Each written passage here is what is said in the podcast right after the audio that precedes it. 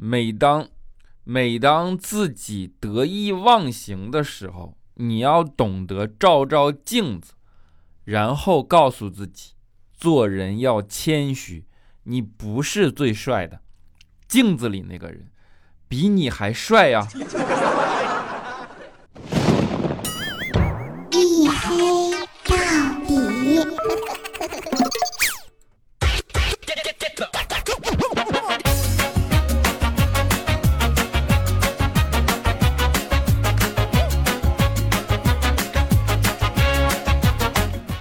Hello，各位，欢迎收听，这里是大型不奇幻、不悬疑、不科普、不励志、不时尚，也不青春，唯独认真搞笑的娱乐脱口秀节目《一黑到底》，拯救不快乐。我是你们的隐身狗六哥小黑。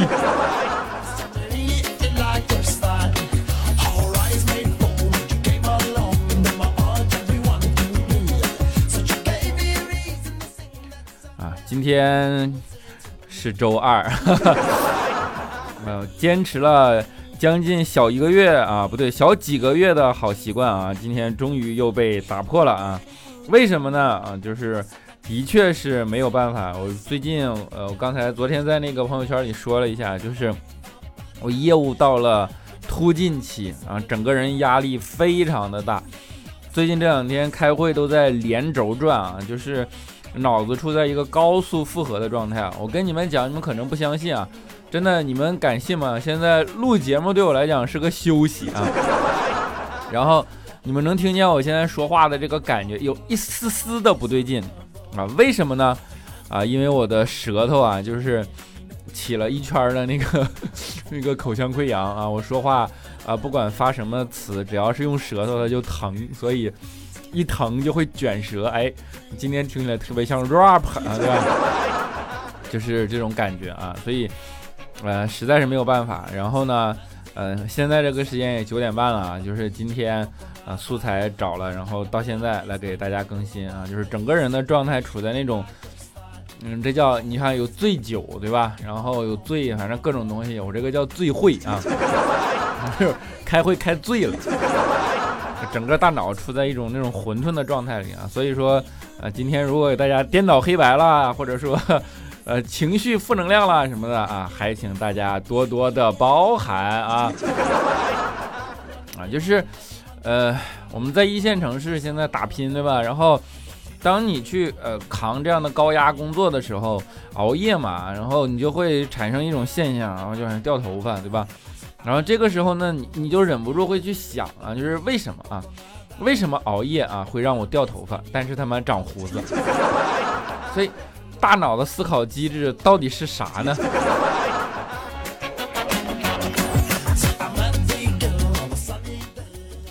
嗯，为什么压力这么大？因为节奏快嘛，尤其是一线城市，对吧？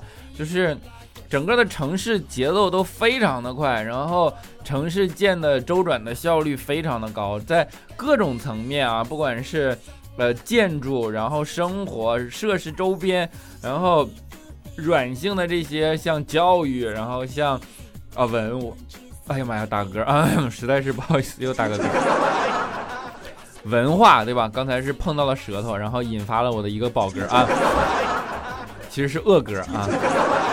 文化等等等等层面啊，一线城市的周转效率都非常的高啊，这点你就是，呃，去地下停车场是有一个非常明显的这种印象的，就是现在的地下停车场，我跟你讲，设计的像迷宫一样，每次我都要找好久啊，我才发现自己没有车啊。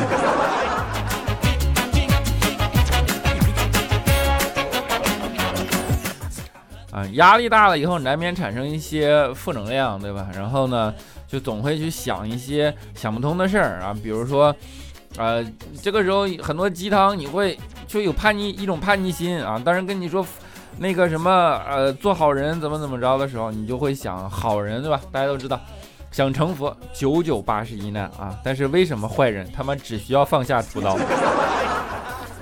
就是每当你有这种负能量的时候，那你怎么办呢？你的心情就是只需要没有办法，你需要找另一个方式来转移注意力嘛，比如说去看一个视频啊什么的来放松一下。但是这个时候呢，一看心情又很不爽，你知道去现在那种各大视频网站，这个会员啊，我勒个天呐，就是它不止贵啊，它还各种各样的细分啊，比如说你买了什么，呃，这个电影会员啊，就不能看其他的啊，不对，或者其他会员不能看电影，电影会员不能看综艺啊，综艺会员不能看体育，体育会员不能看乔丹的纪录片，我勒个去，就特别崩溃，你知道吗？然后。那你怎么办？我就不买会员嘛！我不买会员，我操，广告一分半钟，一分半钟也就算了啊，广告里边都是什么？全是卖房卖车的，我就崩了溃了，我连会员都买不起，你不懂 吗？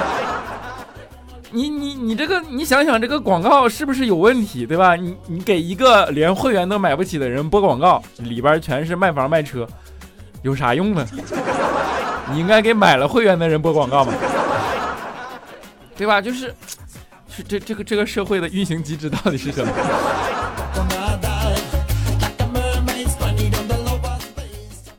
你说还有小的时候啊，就是这种负能量会引起你一些呃小的时候的记忆啊。小的时候呃调皮捣蛋嘛，一调皮捣蛋啊找家长，一调皮捣蛋找家长，就是老师的法宝是找家长，真的让你特别的不解。一个未成人未成年人没教育好啊，你去教育成年人。怎么想的？其实找家长的目的就是找一双手揍你一顿，对吧？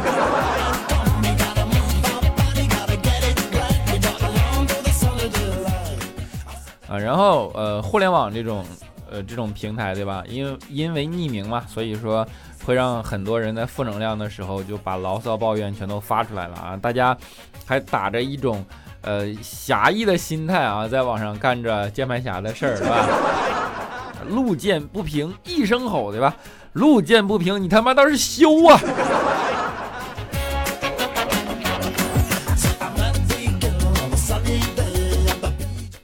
其实负能量说到底是新陈代谢的问题啊，跟你来讲。因为新陈代谢处在一个呃不调的这样的一个机制里边啊，所以说整个人的状态就就不对，嗯整个身体不通畅，感觉干燥，对吗？然后这个时候呢，会想起那那那个很常用的谚语啊，多喝水，对吧？多喝水对身体有好处。说实话，一开始我也不知道，那就是科学道理在哪。后来我大概想明白了，你看，水喝多了是不是要上厕所？上厕所自然多了，上厕所一多了呢，干嘛？身体活动的次数是不是就多了？身体活动的次数一多，僵硬的筋骨也就能抓住机会拼命舒展，对吧？筋骨舒展的多了，身体自然也就不好意思不变好了，对吧？这是一种倒逼机制啊！这是我一天思考明白的，几乎靠哲学的问题。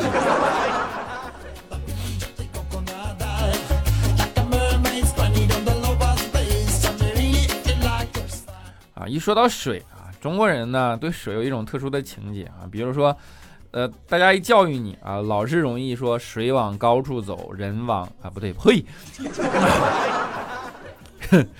水往低处流啊，人往高处走，水往低处流，对吧？让来告诉你要上进啊，这句话呢，不要去叛逆，它是一个社会总结出来的经验啊。为什么？我给你举个最现实的例子。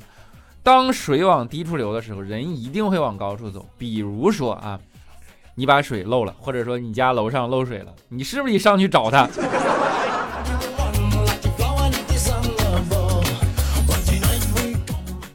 当然，当然啊，我这牢骚了半天，抱怨了半天啊，息怒啊，还是大家要去做一个正能量的人，因为正能量这是一种正向循环。正能量会让你感觉你给予社会，然后社会会给予你正向的反馈，你觉得你做生活很有意义，然后你再继续去正能量，对吧？这是一种很好的循环，正向循环。比如说佳琪，佳琪其实是一个特别正能量的人。前两天啊，他就跟我说，他说我有一大包的旧衣服啊，我想捐掉它。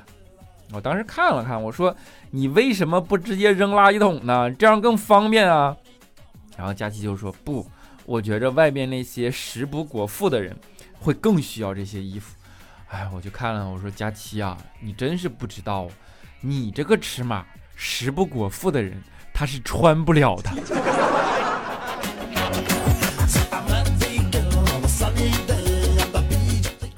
啊，佳期善良归善良，但是这种举动其实都有一个出处，为什么他想把衣服换掉？因为他买新衣服，捐掉才能把衣柜腾出来，让更有。叫什么名正言顺的让新衣服注入注入衣柜。然后那天呢，穿了个新衣服啊，到办公室跟我们臭美啊，在那转圈，怎么样啊？我们就夸他，我说，嗯，衣服真好看，这花色，这款式，嗯，哎呀，啊，佳琪就特别高兴，啊转转转了半天，说，光衣服好看吗？比如说脸蛋呢？比如说身材呢？哎，我看了看他，我说，大姐啊，有那个谁还看衣服呀？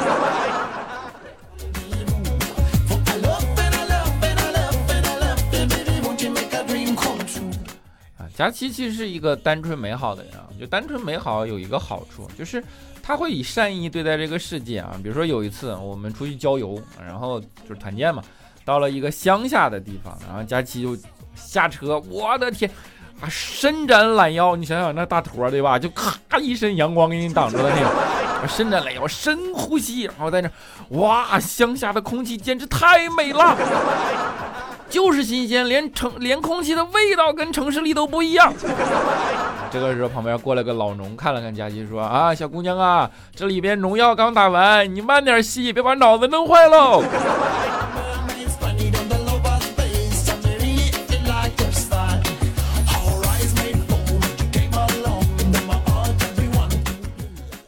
对，就是人单纯一点还是挺好的啊。我们其实都是单纯的人啊，我们上学的时候就单纯啊，所以说我们老被教育叫家长，叫家长也没有办法啊，这也不是我们想的，就是啊，上学的时候经常会出现一些莫名其妙的东西，似乎你跟老师老是处在一种对立的形态里啊，老师问你你怎么办？你说实话嘛，说实话不行，说实话老师不满意。比如说有一次老师问我说西印度群岛产哪些东西，我说我不知道，老师说你应该知道啊，你家的糖从哪儿来的？你好好想想啊，我说我家的糖。商店买的哟，老师就特别的崩溃，对吧？然后就叫家长，就是整个的上学期间啊，我因为我的单纯，我培养出来了一个特异功能，或者说特殊的能力啊，就是每次考试我都会用实力告诉你们，我们这个年级一共有多少人。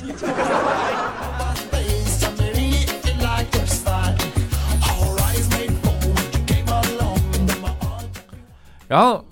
你这样单纯的去进入这个社会啊，当然呢，有一些单纯啊，其实在这个社会里会有一些不适应啊。比如说佳期啊，就是前段时间牙坏了，非要去看牙科，然后去看牙科之前啊，他就很单纯啊，一定要去咨询朋友啊，说怎么怎么着，朋友就告诉他说，哎，就一个东西你要注意，工具一定要用进口的，不然容易伤口腔啊。于是佳期就去了，然后牙医就准备给他做嘛，然后佳期就问人家说，你这工具是不是进口的？问牙医看了看他说，点点头。啊，佳琪没关系啊，张大嘴，结果整个过程很痛苦，然后佳琪就疑惑呀，说你这不对呀，骗我吧？然后做完了以后啊，佳琪起来转身问那个牙医说，你这个工具到底是不是进口的啊？我怎么感觉做起来这么难受呢？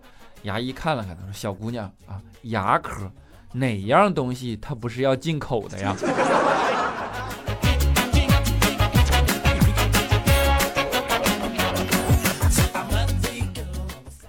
人的心性就是在这样的一次一次的被坑中磨练出来的。磨练出来以后呢，人会，呃，培养出一种 一种一种什么习惯啊？就是说人会变得越来越果断啊。然后呢，人会有一种很坚定的意志，认准自己喜欢的东西啊。比如说，当你进入社会，你会变成一个手艺人。就像前两天我路上碰见一个警察在那问小偷啊，说你为什么要做小偷？小偷特别义正言辞说。因为男人掏钱的动作最迷人，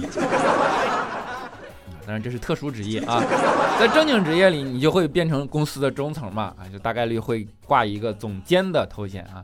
总监这个头衔啊，想想啊，大概你就明白了，因为被社会磨练的多了嘛，啊，上总监啊，就是总急眼的意思。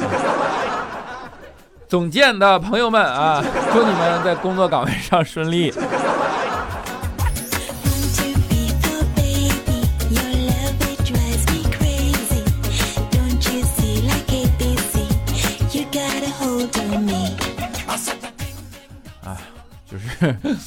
段子暂时给大家分享到这儿啊！开一天会啊，的确我开的人整个有点傻掉，连总急眼和小偷掏钱的这种这种梗都出来了，对吧？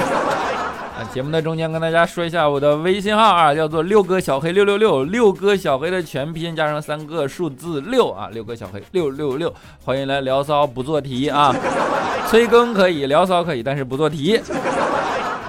数学、英语都不做啊，就别别不要来扯淡，好吧？我们看一下上期的听众留言啊。首先是爱吃黑芝麻的六妹，她说沙发是我吗？是的。啊，下 i y h w h 啊 y y w h x g，他说六哥，我一同学也是你热心听众啊，加了你微信。他昨天告诉我说，小黑真是一个温暖的人啊，对陌生听众的咨询倾诉也给了真诚的建议和暖心的鼓励。温暖的人也会被人更加温暖的对待。小黑，你值得啊。这么说心里很值得，么么哒。无处无人，他说：“小黑你好，作名一作为一名初中党，以前都是在天猫精灵上听的节目，很少给你评论，挺不好意思的。最近期中考试试卷刚发下来，考得很差，求小黑一个么么哒安慰一下，么么哒。考试差一点都不是事儿啊，工作以后你会发现比他更差。小黑佳期爱你们哟。他说：小黑哥哥啊，今晚问了一下男朋友一个问题啊，如果不是你父母希望你结婚，你会选择结婚吗？”他回答：“我是一个善于独处的人。其实我现在独处比两个人在一起还好。目前异地状态，他在上海，我在深圳。他也说让我别去上海，冷。确实我怕冷，但有表达想说去的，说想去的想法。现在呢，我的想法就是多关注自己的工作，少跟他视频聊天。他很少主动，都是我自己主动的。这样是不是可以减少依赖呢？哎，工作目前也遇到很多奇葩的事情。”可能是他分享太多工作的事情了，感觉不是很好。现在多提升自己，多关注自己，这样我会更好吧。期待小黑哥哥能够读到我，因为你的声音一直在陪伴着我啊。读到你啊，然后我觉得呢，其实你心里对某些事情有了某些的判断啊，那这个判断呢？我们不帮你下定义啊，我觉得我只给你一条很忠实的建议，就是如果身边有优秀的男孩出现的时候，不要矜持，不要绷着，不要觉得我有一个男朋友，大胆的开始一段新的恋情啊，么么哒。超级爱笑的我呀，他说小黑小黑小黑，我昨晚想等你来着，但是我男朋友非要和我视频，然后我就错过了。但是但是但是啊，我早上起来听了，哈哈哈，爱你，但是么么哒就不给你了哦。你要让我特别感觉我像是夹在你和你男朋友中间的那个人，没关系啊，跟你男朋友好好处啊，等不等我都不重要，节目在那儿，什么时候都能听啊。好，接下来叫做叶诗岭啊，他说：“嘿，我来了。其实我是女版小黑，因为我长得很健康，所以大家都叫我小黑。听你节目那时，我喜欢一个人，但是我们都心照不宣，我们彼此保持联系，但不常联系。”这样五年就过去了，我把那心动的感觉磨没了，我没心没肺的活着，他活着，他偶尔焦虑压抑的世界里啊，我们基本上没有什么焦点了。嗯，怎么说呢？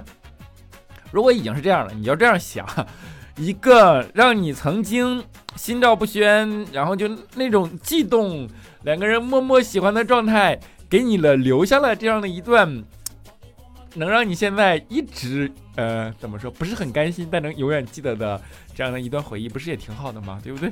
为什么一定要得到它呢？得到了以后，可能前面那些东西没有了 啊。么么哒。下雨天零五二三，他说倒腾一个中午啊，微博没找到小黑，实在玩不来微博，后来终于在微信找到了小黑屏了啊。小黑好帅，人好瘦，只是比我想象中的多了一副眼镜，声音真是好听。之前从来不玩微博的，知道我为什么一直在微博找你吗？怕有一天你不录节目了，至少还能在微博有你的消息。听了那么久，如果有一天你听不到，光想用呃光想光用想的都很难过。拖更不拖更的没事儿，希望小黑越来越好。你看，还微博啥，你这不就微信都加上了吗？这。然后是玄猫老爷，他说黑求教了，我不太会和别人聊天，表弟学习不好，还冲过女更衣室。我们现在在同一所中学，然后一起坐车上学，总要等个五六分钟。这五分钟里我就很尴尬，不说话吧，我还想和他聊聊他的学习；说吧也不会聊天，巨难受。对别的同学也聊不起来。有一个喜欢的女生，但真的不敢说话聊天啊。我和关系最铁的朋友讲，我觉得最好笑的事也无济于事，总觉得我是一个没有朋友啊。求求你有无聊的，有无聊天的技巧啊。我真的想在初中最后一年搞几个铁哥们儿，免得毕业之后连聚会的份分子的机会也没有啊！嗯，铁哥们儿不一定非得要靠聊天儿，对吧？你找一件你不擅长的事情去搞了一个哥们儿，他不一定会变成铁哥们儿。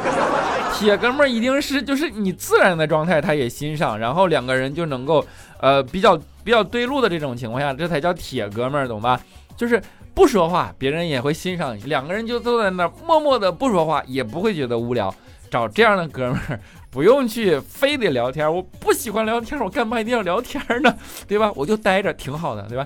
找这样的，你可能世界上也有一个像你一样的人呢，觉得哎呀，我也觉得这样待着挺好的。然后你们两个人默默的就觉得对方就是同类，然后这样坐着，大家愿意为了对方这样静静的坐着，这是不是也是一种心有灵犀呢？对吧？在这种心有灵犀下，你怎么敢说他不是你的铁哥们们呢？将来，然后聚会的时候，你们两个就聚吗？就。聚一个说话少的聚会，不可以吗？不用去唱歌，不用去嗨，不用去玩各种杀，然后不用说话，就两个人默默的坐在那儿的一个聚会，不可以吗？对吧？没有什么不可以的，不要强求自己去变成一个自己不擅长的人。啊，朋友都是要发现你的优点的，好吧？么么哒啊！做自己，勇于做自己，么么哒。七里咔嚓 LK，他说：“作为一个男人，我可以负责任的告诉你，节目有水平，既然逗逼又有深度啊，会长期支持，加油，爱惜身体啊，兄弟，收到，么么哒。”林夕 CUG，他说加了黑哥的微信，而且聊了天，黑哥给了我很好的建议，但是呢，与声音完全不符合的沉稳理智、认真生活的黑哥，让我有点不适应呢。黑哥微信里不好意思要的么么哒，这里我要十个么么哒，黑哥加油，还想点个歌，想点汪苏泷的小星星啊。前面的我都收到了，么么哒啊！那是汪苏泷的小星星不能放啊，因为不是别的问题，是版权问题。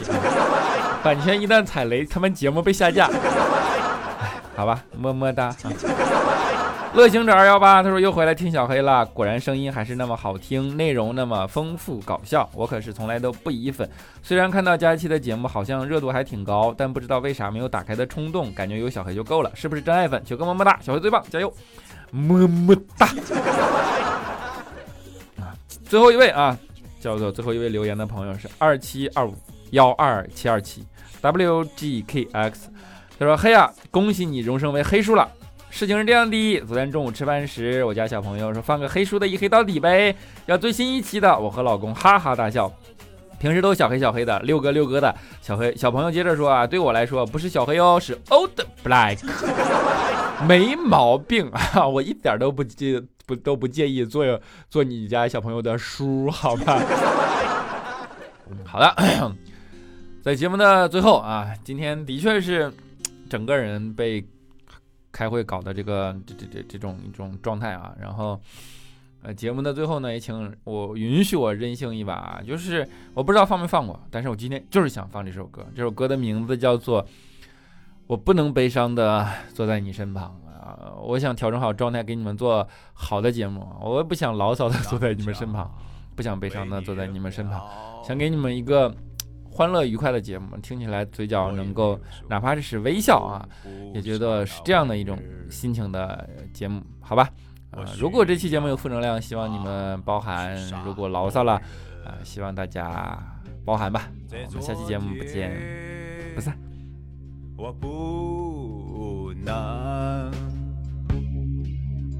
悲伤地坐在你身旁。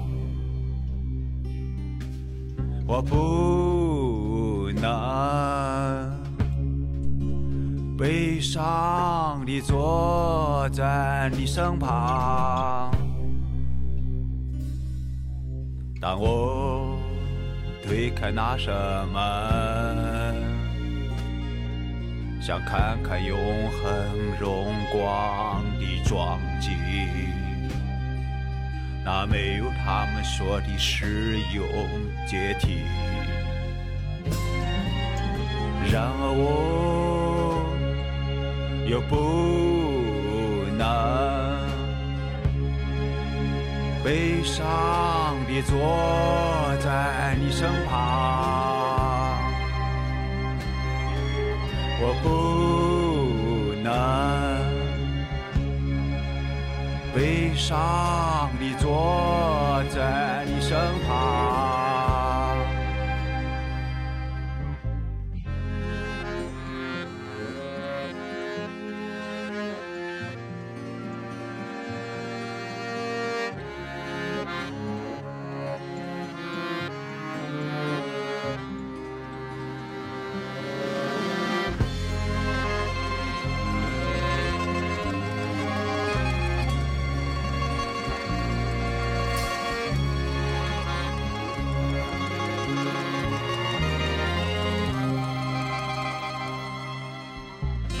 把吉他你拿回来了，你也没有说我用不上那玩意儿，我需要它来歌唱。在今天，我不能悲伤地坐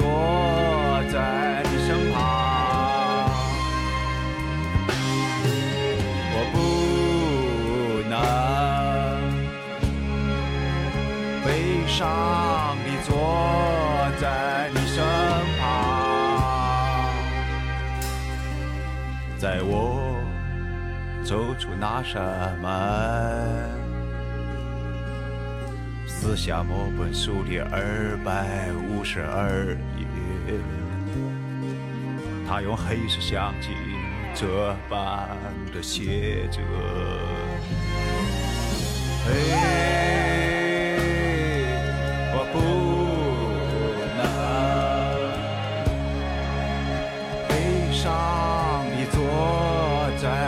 身旁。我不能悲伤地坐在你身旁，我不能悲伤地坐在你